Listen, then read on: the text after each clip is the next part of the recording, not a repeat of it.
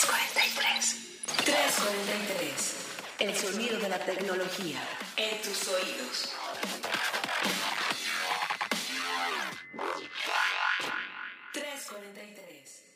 Bienvenidos una vez más, queridos podescuchas, a 343, el sonido de la tecnología hasta tus oídos.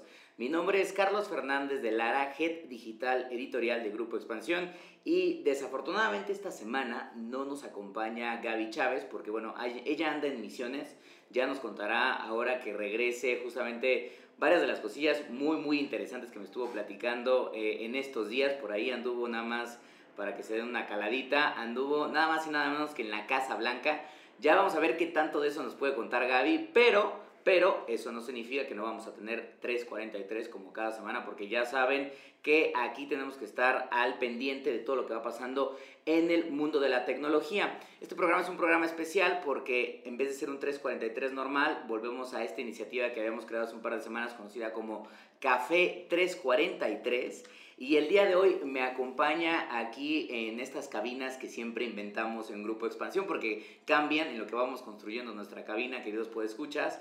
Eh, me acompaña Ricardo Suárez, que es director general de Mivo, eh, que probablemente tal vez no le identifiquen todavía, pero la empresa o el nombre que tenía antes la empresa, sin duda alguna, varios de ustedes la conocerán, al menos casi medio millón de ustedes la conocerán, porque pues evidentemente no empiezan de cero, que es conocida como Wix, pero bueno, ya nos contará todo ese detalle de qué es Mivo, qué era Wix, cómo está evolucionando y un poquito de este mercado que está creciendo durísimo en México y en América Latina conocido como el mercado de las fintech. Entonces, Ricardo, bienvenido, bienvenido aquí a 343. Muchísimas gracias por tomarnos la invitación, por venir hasta acá, porque sabemos que luego llegar acá a Grupo Expansión es complicado. Este, gracias por, por, por estar en el programa.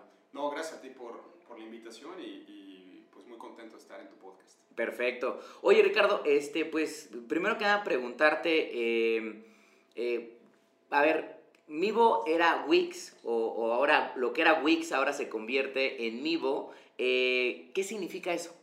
Te, platico, Wix la fundamos hace como cinco años con la visión de hacer un hub digital de servicios enfocado principalmente en los jóvenes.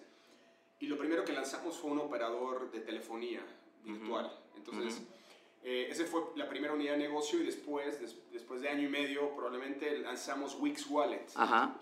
Wix Wallet eh, es lo que hoy en día está eh, evolucionando Amigo con este cambio de marca y, la evolución de la plataforma tecnológica. Entonces, eh, Wix como tal continúa, continúa operando como, como compañía de telefonía celular y Wix Wallet es, el, es el, digamos, la unidad de negocio de, de, banco digital que migra a esta nueva marca que se llama Amigo.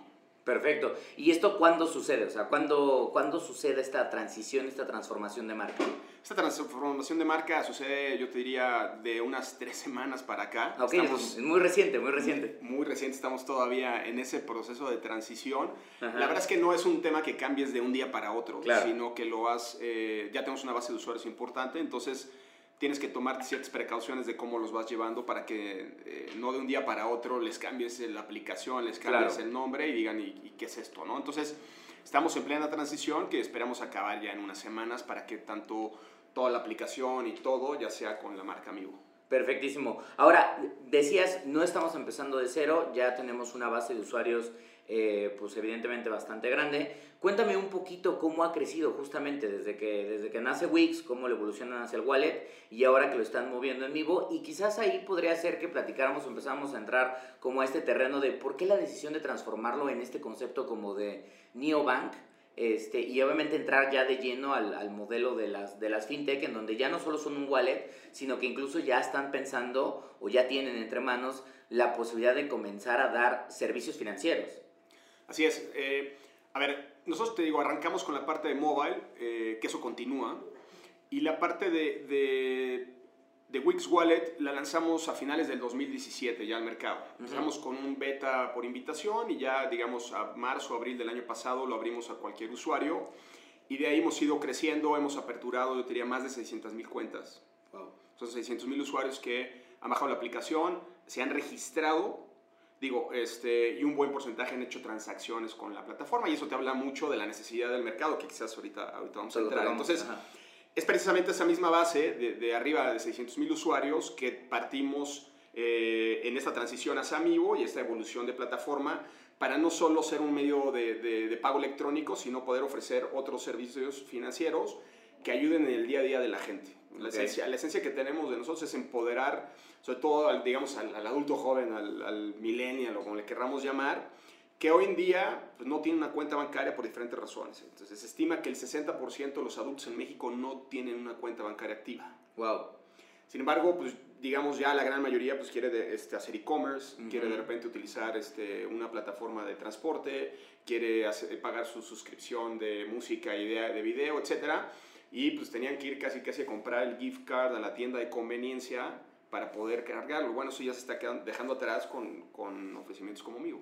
Perfectísimo. Oye, y entonces, eh, en esta evolución que están teniendo, los servicios que van a estar entregando bajo ya, bajo el, el, branding de Mivo, es, evidentemente creo que van a mantener la parte de, bueno, tú tienes vía Mastercard, porque creo que están obviamente trabajando con el procesador de pagos Mastercard, eh, pues tener una tarjeta de crédito, por así decirlo, que va a seguir siendo un wallet, pero además también vas a ofrecer algunos servicios adicionales. Sí, a ver, hoy en día lo que ya ofrecemos, tú al bajar la aplicación y un registro súper rápido, 3, 4 minutos, naces ya con una tarjeta de débito Mastercard digital que te permite en ese momento empezar a transaccionar a nivel mundial. Ok. Cualquier lugar que te acepten Mastercard, puedes utilizar Mivo.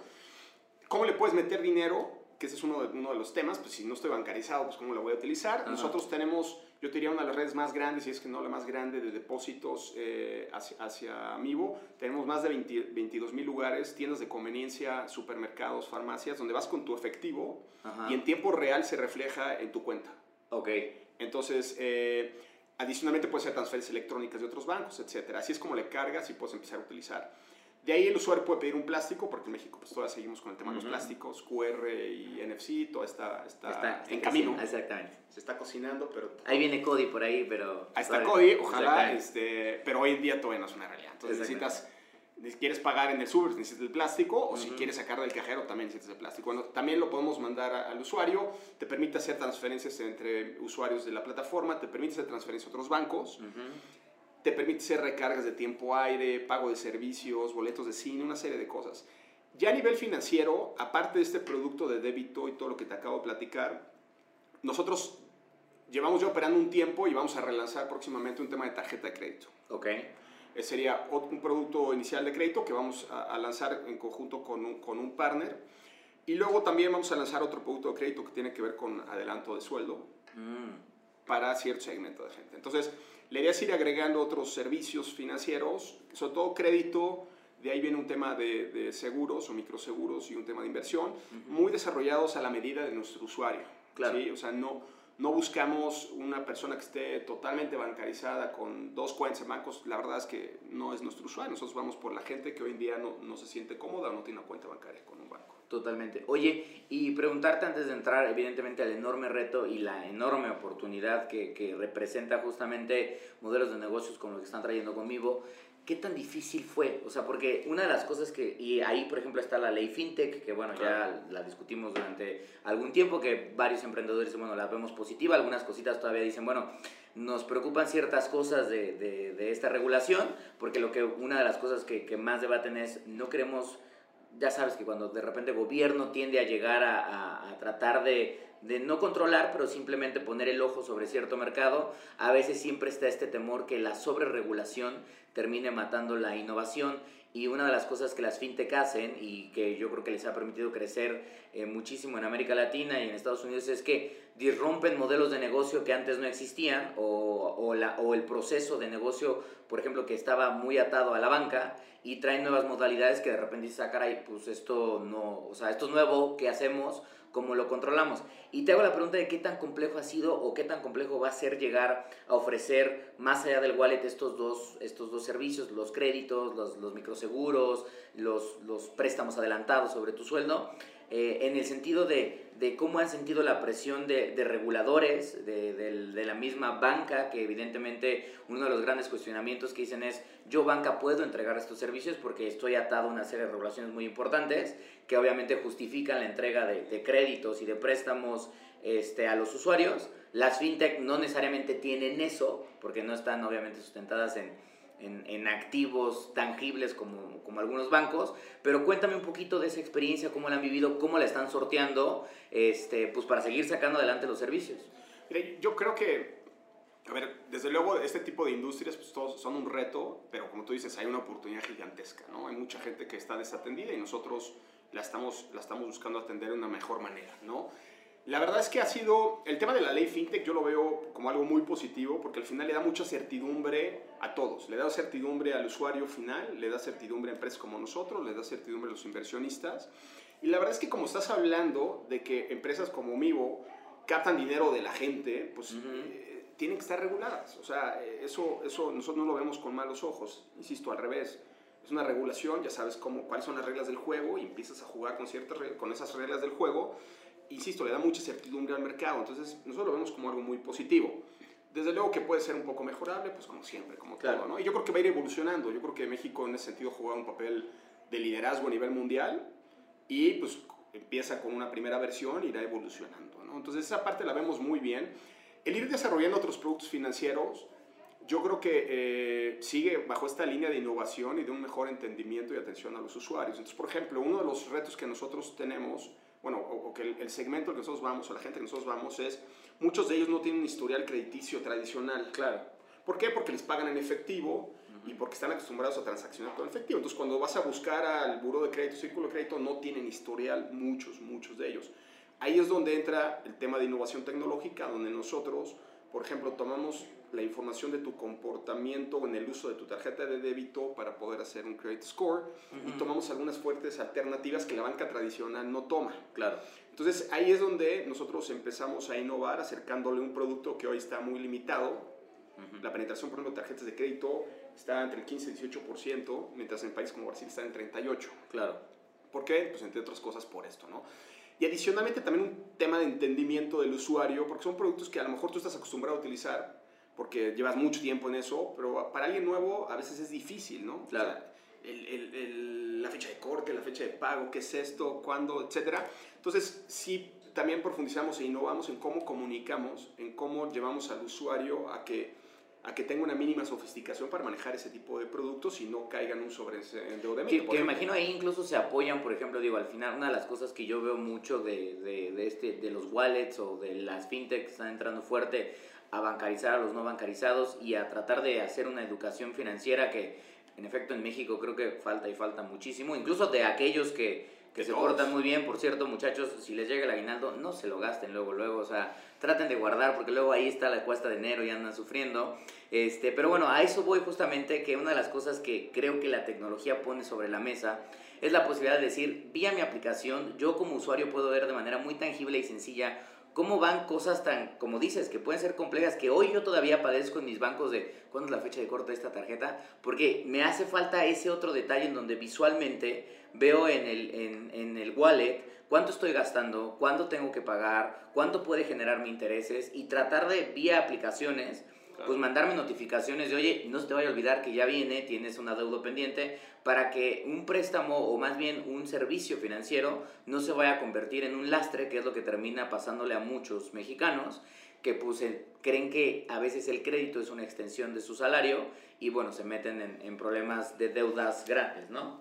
Sí, a ver, algo tan sencillo como lo que dices, ¿cuándo, ¿cuándo es mi fecha de, de pago? Y que los bancos podrían fácilmente avisarte. Claro. ¿Por qué no te avisan? No lo sé, no voy a entrar en esa discusión. Yo creo que porque pues, los intereses, los pero, intereses, pero bueno. Pero al final de cuentas la perspectiva nuestra sí es diferente en ese aspecto. O sea, no, no jugamos con la simetría de información. O pues yo te informo cuándo es tu fecha de pago y te ayudo a que sea lo, lo más responsable posible. Porque no, no me interesa que, que tengas un sobreendeudamiento, te metes en un problema. O sea, no tiene ningún sentido. Al final nosotros queremos empoderarte, pero empoderarte de una manera positiva, ¿no? Entonces, eh, insisto, con tecnología como tú dices, por ejemplo, llegan tu cálculo de intereses en una tarjeta de crédito, trata de descifrar cómo calcularon esos intereses. Ah, es imposible. Claro. No. O sea, no hay forma de decir, a ver, cómo llegaron a ese número. No hay forma. Bueno, nosotros damos mucha transparencia en cómo llegaste a ese número y cómo se fueron calculando. Entonces, es el tipo de cosas que nosotros buscamos eh, facilitar al usuario y llegarle, hacerle llegar ese tipo de productos que, insisto, hay mucho temor hacia la banca tradicional, hay mucha desconfianza. Claro por ese tipo de razones. Claro.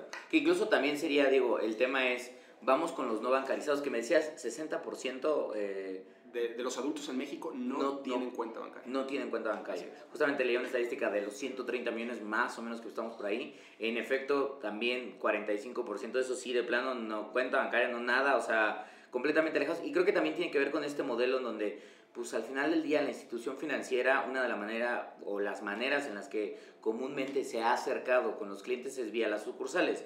Y la gran realidad es que siendo México un país tan grande, con territorios geográficos tan diversos, pues a veces no les hace sentido llevar una sucursal bancaria a una comunidad más pequeña, por lo tanto, pues ellos dicen, ahí no hay negocio para mí, por lo tanto no voy y no me muevo ni siquiera para allá. Pero creo que también está el otro lado, donde decías, estas nuevas generaciones, los, la, generación Z, eh, los millennials, digo ya los millennials ya estamos casi como de salida, pero bueno, los, los, los sí, eh, eh, de, de, Gen Z, están muy acostumbrados a operar en, en, y a tener evidentemente herramientas y aplicaciones.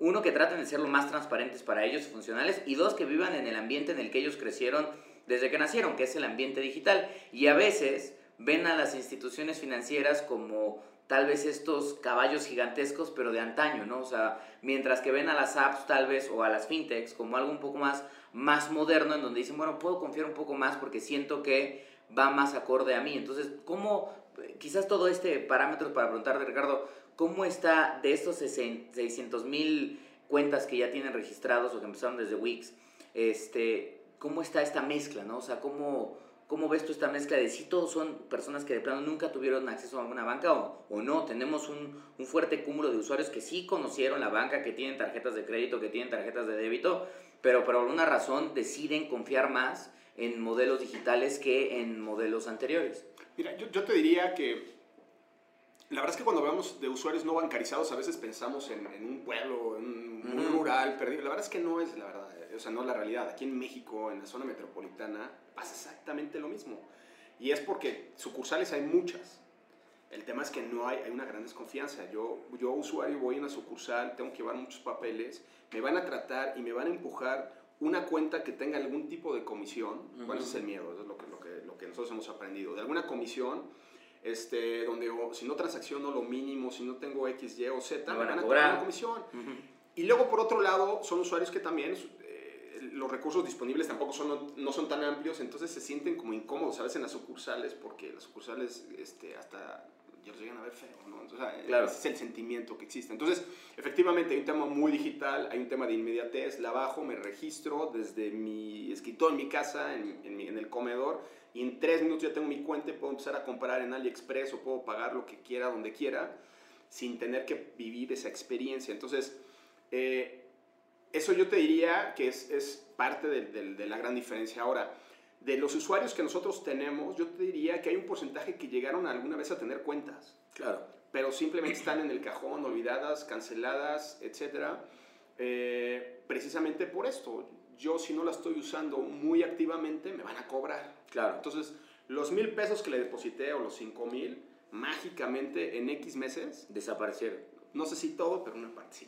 Entonces, pues la acaban cancelando y la acaban guardando, ¿no? Entonces, eh, con nosotros pues revive un poco esta flexibilidad. Nosotros, por ejemplo, no cobramos comisiones ni de apertura, ni te pedimos transacciones mínimas, ni te pedimos depósitos, etc. Entonces, te damos mucha más flexibilidad. Oye, la, necesitas, la usas y estás mucho más tranquilo que no va a caer un tema de comisiones, ¿no? Entonces, ahora, tenemos también usuarios que ya están bancarizados y que pertenecen a otro banco y que se sienten muy cómodos en transaccionar con nosotros y pasan parte del dinero que reciben en esa cuenta a, trabajar ah. conmigo y la utilizan eh, como su cuenta. Perfecto. Oye, mencionabas Ali, AliExpress hace un ratito y también al principio de la conversación el fenómeno de una de las cosas que vemos que está pasando es como usuarios de un mundo cada vez más digital, pues no podemos negar que evidentemente queremos formar parte de, esa, de ese universo digital y creo que el e-commerce es el ejemplo perfecto. Preguntarte, desde, mencionabas AliExpress, que la verdad es que es un monstruo que, que a veces pensamos que es muy en China, pero la verdad es que en México un montón de gente compra en AliExpress. Este, pero también está Amazon que, que llegó, eh, pues ya tiene un par de años operando aquí en el país y evidentemente hemos visto un crecimiento de tiendas de e-commerce. Entonces, ¿has visto tú o dentro de lo que era Wix y ahora Mivo, eh, vieron un crecimiento o un repunte gracias a la presencia o al pushing de empresas de e-commerce como una Amazon, como el mismo Mercado Libre que ha invirtiendo millones de dólares en el país justamente para seguir creciendo eh, AliExpress, o más bien es porque, bueno, pues quieren acercarse a tener cosas digitales como más que el e-commerce, es decir, no es tanto el e-commerce, pero es la necesidad de vivir en un mundo digital en donde pues quiero tener mi cuenta de Netflix, quiero pagar mi cuenta de Spotify, quiero pagar o de Apple Music o de algún otro servicio digital y no quiero estar teniendo que ir al Oxxo cada 15 días a, a, comprar una tarjetita para poder meterla como saldo a mi, a mi cuenta y que de ahí me cobren. Yo creo que tiene que ver con, con todo, tiene que ver con e-commerce claramente, este como tú dices, es impresionante AliExpress en México, China, lo que sea, pero el volumen que se maneja es importante, ¿no? Eh, tienes, tienes Amazon, tienes eh, GearBest, tienes desde luego Mercado Libre. O sea, todo el tema de e-commerce se vuelve un punto importante porque te ofrece muchos beneficios, desde a veces promociones, mejores precios o tan solo la disponibilidad de productos. Entonces, e-commerce ha sido un driver, desde luego, a su vez, e-commerce ha sufrido porque los usuarios no tenían con qué pagar de manera digital. Entonces van de la mano el crecimiento de e-commerce. E-commerce eh, con crecimientos de arriba del 20% año tras año, pues entonces hace que los usuarios quieran también medios de pago electrónicos y es así como de la mano vamos creciendo. Entonces, yo creo que es, es un, más un tema de, de un lifestyle digital de los usuarios que llevan a decir, bueno, ya, me, ya necesito un medio de pago electrónico, ya no se trata solo de e-commerce o de un Spotify, Netflix, claro. se trata de gaming también, este, y luego se trata de, de que empiezan a, también a ver beneficios de la digitalización de su dinero, ¿no? O sea, que es, oye, voy a viajar con 1.500 pesos para pagar el súper o lo que sea, pues me siento, se sienten más seguros utilizando, llevando la tarjeta que llevando el efectivo. Claro. Por miedo que el transporte público, por lo que sea. Entonces, eh, eh, empiezan a haber beneficios como ese, temas de seguridad, temas de control. Mientras más eh, utilices la tarjeta, tus gastos están claramente este, especificados en tu estado de cuenta y puedes ver exactamente qué estás gastando. Y después decir, oye, estoy gastando demasiado en X o en Y, entonces ahorro más y empiezas a modificar tu comportamiento. Entonces, vemos usuarios que pasan solamente de pagar un tema de streaming a de repente empezar a pagar en, en, en tiendas de conveniencia, en farmacias, en supermercados, en gasolinerías y entender que tiene un valor y un, el tema de digitalizar tu dinero. Claro, movernos más hacia este concepto un poco todavía un tanto utópico de cashless societies, ¿no? Donde ya no tengamos el dinero en efectivo, sino que realmente nos movamos vía unos y ceros, si lo quieres ver así, pero mucho más conveniente, menos peligroso, diría yo, este, por, por un tema de seguridad eh, eh, judicial este, y evidentemente más transparente en el sentido de que podemos tener trazabilidad de exactamente de, no es lo mismo de yo traigo 50 pesos en la cartera y yo traía 200 y de repente digo, ya no traigo 200, traigo 20, ¿en qué me gasté 200 pesos? Y estar tratando de acordarte de, ah, si compré un café y es que además me compré un, no sé, unas papitas, sino simplemente ya con la aplicación volver, llegar y decir, ah, pues ya sé exactamente en qué me estoy gastando el dinero y ver cosas como de, hoy estoy gastando mucho en café, ¿no? Por ejemplo. Y la otra parte es, en algún momento digamos, la necesidad de crédito es súper grande. Todo el mundo tiene un bache en su ciclo este, de cash flow, entonces es, es, muy usual. Si tú tienes productos, aunque sean de débito, que uses de manera continua, es mucho más fácil poder acceder a un crédito en mejores condiciones. Claro. Si no tienes absolutamente ningún historial, no tienes ningún producto financiero y vas a pedir un crédito, pues al no tener esa información, vas a, vas a tener que buscar opciones donde típicamente te va a ser más caro. Claro. Entonces, la manera que tú llegues y utilices más débito, pues vas a tener un historial que puede ser una referencia para decir, ok, este cuate, pues ya más o menos podemos estimar su comportamiento, sus ingresos, entonces puedes acceder a un crédito más bajo. Ese tipo de detalles son de los beneficios que la gente empieza a entender y lo ven, lo ven a mediano plazo, ¿no? Perfectísimo. Oye, Ricardo, para empezar, obviamente, a, cerrar un, un, poquillo la pinza, eh, mencionábamos hace ratito, a ver, el mercado de las fintech es un mercado que tiene un enorme reto, pero también una enorme, una enorme oportunidad. Particularmente yo veo en América Latina, por lo que hemos venido platicando, baja bancarización, es una sociedad digital que está creciendo de manera acelerada, que para muchos de ellos el primer contacto con Internet es vía su smartphone y que se convierte en su herramienta de conocimiento, de comunicación, de entretenimiento y ahora evidentemente en una herramienta posible de, de pago y de transacción.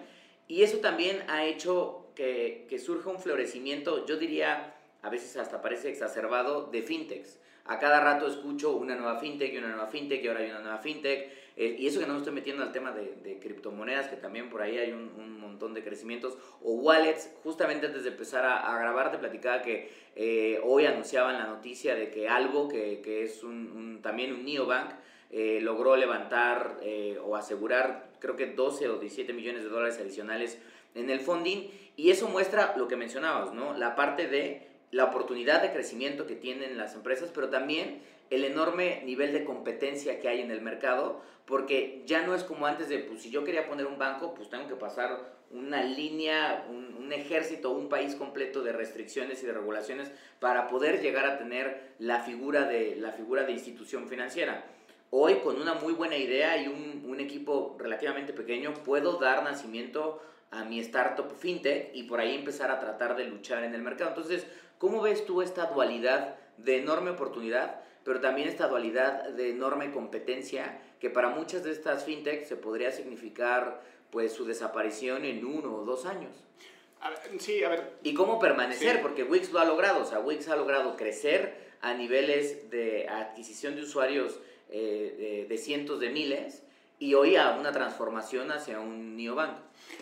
Yo te diría que partiendo de una gran oportunidad, siempre va a haber competencia. Claro. Y eso está, eso es esperado y la verdad es que está muy bien. Está muy bien. ¿Por qué? Porque eso básicamente va a ser, eh, la competencia siempre sana, bueno, una, una competencia sana eh, bajo, bajo ciertos esquemas, siempre ayudan a que las empresas tengan mejores ofrecimientos y el, el, mayor beneficiado sea el usuario. Entonces esa parte la vemos muy positiva. El hecho de la ley FinTech le da certidumbre a que haya inversionistas que estén dispuestos a apostarle al mercado y existe una regulación que es un poco más ligera que la bancaria, desde luego, y eso eh, va a invitar a que nuevos jugadores entren al mercado. Yo creo que habiendo 60% del mercado no bancarizado, pues hay una oportunidad muy amplia. Ahora, ¿De qué depende? Como siempre, depende de una ejecución, depende del entendimiento que tengas del usuario, de tu propuesta de valor, de cómo ejecutes, de cómo das el servicio y cómo te vas diferenciando respecto a los competidores. Eh, entonces, al final de cuentas, el ambiente competitivo va a pasar de haber cientos de fintechs a decenas de fintechs okay. y se va a ir acomodando el mercado este, de manera natural. Yo creo que no, este no es un mercado donde lo va a ganar uno o dos. Claro. Eh, Eso no va a ser tanto como el mercado de la banca en donde con los dedos de, de, las dos manos cuentas prácticamente, yo te diría, pues prácticamente a todas, ¿no? Sino que ahí va a haber un poquito más. Va a haber un poco más, tampoco va a haber muchas decenas, ni, claro. ni, ni centenas, ni mucho menos. O sea, va a haber otro... Lo que pasa es que también el, el mercado, yo, mi perspectiva es que también va a ir segmentizándose un poco, es decir, diferentes fintechs van a ir enfocando en diferentes segmentos de la población con diferentes necesidades claro. que los bancos tradicionales o las, o las fintechs generales no van a poder atender. Entonces yo creo que se va a ir acomodando el mercado, pero yo lo veo como algo muy positivo, eh, el que haya la competencia, el que haya los recursos, eh, y para que cada quien pues vaya mejorando su propuesta de valor y el, el, en este caso el mayor favorecido es el usuario. Entonces Total. yo lo veo súper bien, lo veo súper positivo eh, y es parte natural de cualquier mercado. Hay, hay, una oportunidad grande, hay muchos jugadores, empieza la competencia. Hay algunos que son más irracionales que otros. o sea, en términos de, de regalar lana y hacer cosas claro. ahí, este, que te mandan SMS tres al día durante todos los días, por favor, úsame, por favor, cómprame. no se te olvides, sí, ya, ya, ya, sé, ya, sé, de quién estás hablando, ya, ya, ya, dices, me, me bueno, ha pasado, me ha pasado. Dices, qué ganas de, de, de, Entonces, bueno, cada quien tiene su estrategia, ¿no? Qué ganas de decir, oye, ¿cómo me desuscribo a esto? No, ya, es que hasta borré la aplicación y todavía me siguen llegando los SMS. Sí, llegan por SMS, ¿no? Exactamente. Entonces, oye, qué necesidad de amor. Pero bueno, este, cada quien tiene su estrategia y al final de cuentas el que mayor valor le agrega al usuario es el que, el, el que, el que va a continuar y que mejor ejecute, ¿no? Entonces, eh, yo lo veo muy positivo. Perfecto. Oye, ¿y Mivo todavía están, o sea, ustedes como empresa todavía siguen eh, levantando rondas de inversión o digamos que ustedes ya, ya dejaron esa, esa fase de levantamiento? Sí, no, no, nosotros seguimos. Esa, esa, fase nunca termina. Me imagino. no, seguimos eh, y estamos en ello. Próximamente habrá alguna noticia al respecto. Perfecto, o sea, siguen trabajando de ese lado. Ahora, quizás te preguntaría, eh, evidentemente es, es, muy complicado, ojalá yo la pudiera tener porque si no ya sabría qué pasaría mañana, pero es imposible tener una bolita de cristal en donde decir, ¿sabes qué? 2020 van a pasar todas estas cosas. Este, pero tomando en cuenta, yo una de las cosas que veo con el fin de la década es, y que ya se venía platicando desde hace un par de añitos, es la tecnología está generando, siempre ha generado una disrupción muy fuerte en la sociedad humana, pero sin duda alguna creo que en los últimos, yo te diría, cinco años, todas estas cosas, yo, yo no llevo 20 años cubriendo tecno, pero yo llevo más o menos 15 años cubriendo tecno, y lo que sí te puedo decir es, en mi experiencia, en los últimos cinco años, de, del crecimiento de modelos como Machine Learning, inteligencia artificial, la verdadera masificación de conceptos que son muy de antaño como el cloud computing, pero que realmente hoy están teniendo una relevancia muy muy fuerte, la parte de la Uber movilidad, tomando en cuenta de, de los devices, pero además no solo, no solo smartphones, sino todo lo que tiene que ver con, con IoT, veo ahora sí en serio una disrupción que probablemente, eh, no sé, el, niño de hoy o un niño que, que, nazca en 2025 no va a creer cómo viviéramos en 2020. Ya no es tanto como de mi papá, nunca se puede haber imaginado cómo vivíamos en 2000, pero el cambio tecnológico existía, pero no era tan tangible y tan acelerado. Entonces, con todos estos elementos en el escenario, Ricardo, de, del mundo tecnológico, y siendo Mivo evidentemente una fintech, eh, ¿cómo ves 2020? ¿Cómo ves 2020 en frente de la transformación? Cuáles son los retos que tú estás viendo y también cuáles son, viendo, cuáles son las oportunidades que estás viendo tecnológicas para darle una nueva cara a la, a la compañía. Mira, la, la, verdad es que me gustaría ser súper positivo de algunas de las tecnologías que mencionaste, verlas con un, un rollout masivo. La verdad es que no, no, las veo todavía, sobre todo el segmento que nosotros, nosotros Están trabajamos. Ajá. Pero sí veo, por ejemplo, eh, un año decisivo o súper importante, por ejemplo, todo lo que tiene que ver con pago QR. Este, tú mencionaste Cody hace rato. Eh, me parece que es un año súper importante para que ese, esa tecnología o ese tipo de tecnologías se vayan consolidando.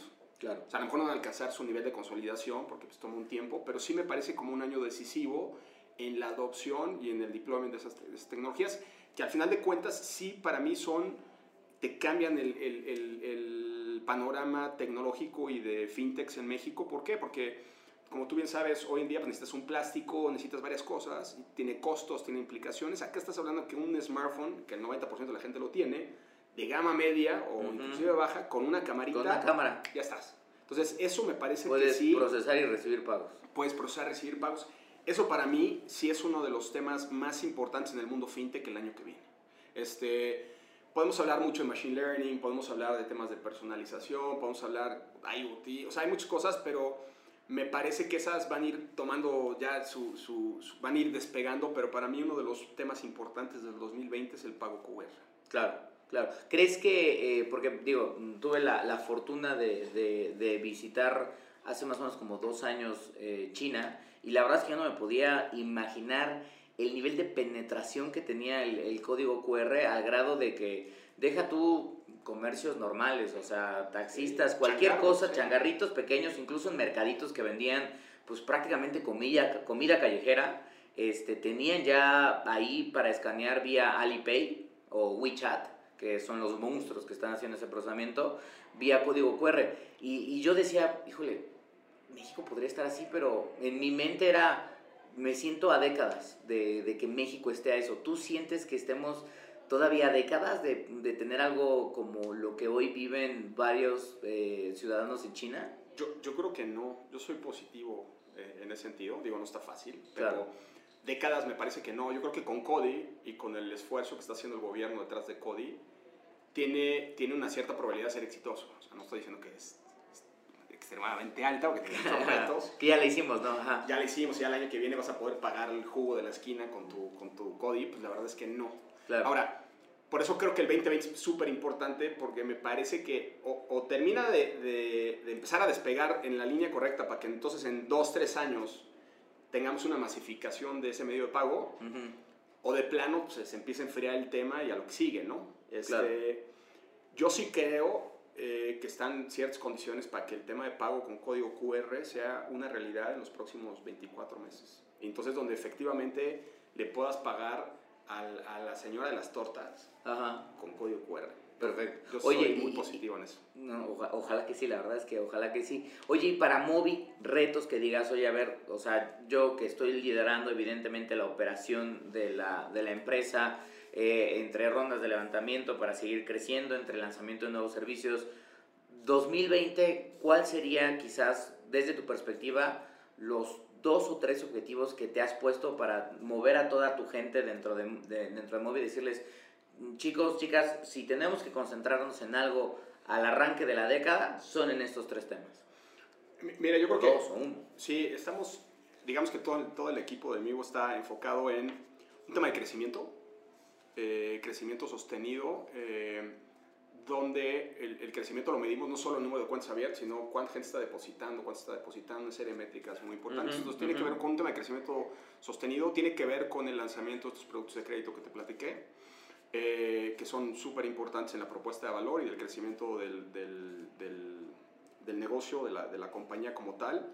Eh, yo te diría hay que seguir innovando y, trabajando a la mano del usuario para generar otros productos adicionales. Entonces serían como las prioridades, crecimiento pero, y, lanzamiento de productos. De productos, perfectísimo. Oye, y ya por último, Ricardo, porque yo creo que podríamos estar y la verdad es que las puertas de 343 están abiertas para que sigamos platicando cuando lancen nuevos servicios o para entrarle de lleno a este tema que es harto interesante sobre el mundo del fintech y la transformación eh, que la tecnología está trayendo al sector. Preguntarte... Eh, una de las cosas que veo mucho y que además es una costumbre muy fuerte el mundo tecnológico, que incluso el programa pasado Gaby y yo hablábamos de por qué todas las tecnológicas de una u otra manera quieren ser bancos, ¿no? Tomando en cuenta que Google anunció que el próximo año va a estar de la mano con Citi, con Citigroup lanzando, eh, lanzando cuentas, Apple lo hizo con Goldman Sachs, que ahora tienen la famosa Apple Card, que ahí tuvieron un problemita que hasta de, de equidad de género le salió ahí en el escenario. Este, Amazon también está tratando de trabajar. Entonces tocamos un poco esa realidad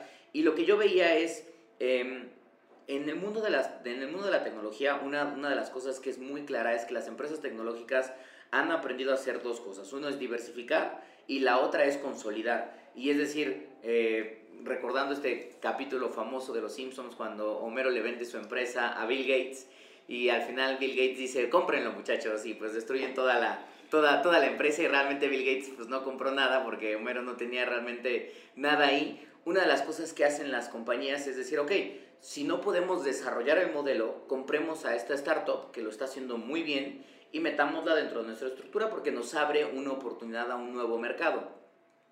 Creo que los bancos, hoy tomando un poco de experiencia de lo que están haciendo las tecnológicas, están diciendo, si no puedo ir con, o sea, si no puedo ir de la mano de las tecnológicas, a volverme yo una semi-tecnológica, pues quizás lo que tenga que empezar a hacer es adquirir fintechs para poder tener lo que mi estructura un poco más lenta porque es más grande no puede desarrollar internamente, sino adquirir. ¿Cómo ves tú esto? Eh, porque al final del día puede ser que el día de mañana, y no pongo nombres sobre la mesa, pero que llegue una institución financiera muy grande y que diga, Ricardo, queremos adquirir Mivo, aquí está nuestra propuesta de negocio, ¿vas o no vas?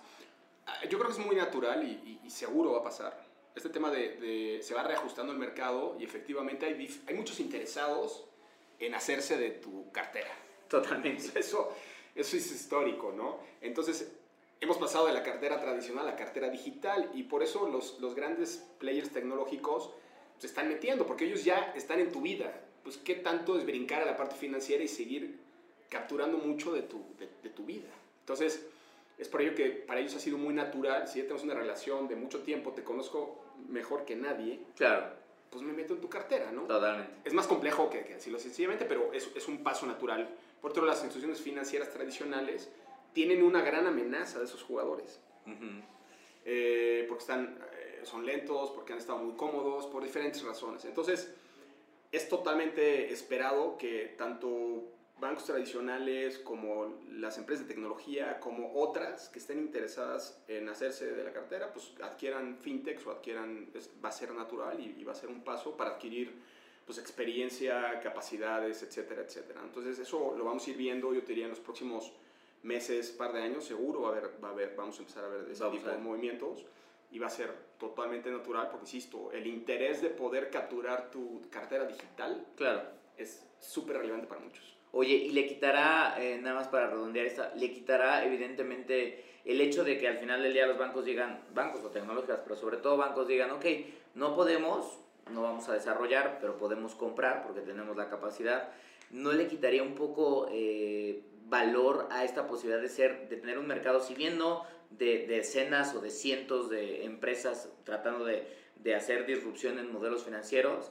pues sí decir, ok, hay una, hay, hay una heterogeneidad en el mercado que también permite que no se concentre al final del día el poder en un par de jugadores.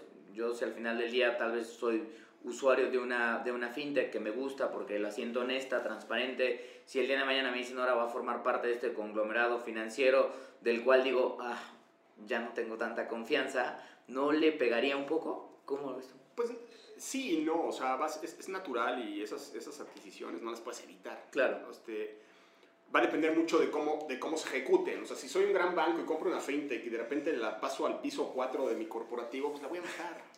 Totalmente. Y voy a matar a todos los usuarios, se acaba la historia.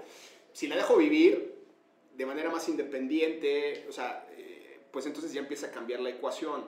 Yo creo que dependerá mucho de, de ese tipo de, de, cómo vayan adoptándose o ejecutándose esas adquisiciones.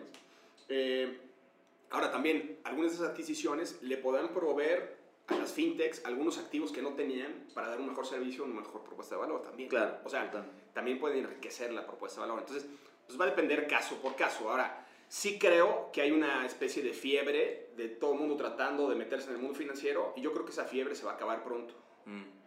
¿Por qué? Porque no es trivial y porque zapatero tus zapatos. Entonces hay algunas especialidades que mejor me dedico... ¿Para qué le juego al...? Me dedico a entregar este, cosas o mover gente y no meterme en el mundo financiero porque no es mi core y, y se complica. Entonces, o van a adquirir o simplemente no le van a entrar y entonces de tener cientos de jugadores, se va a ir acomodando a decenas de jugadores. Perfectísimo.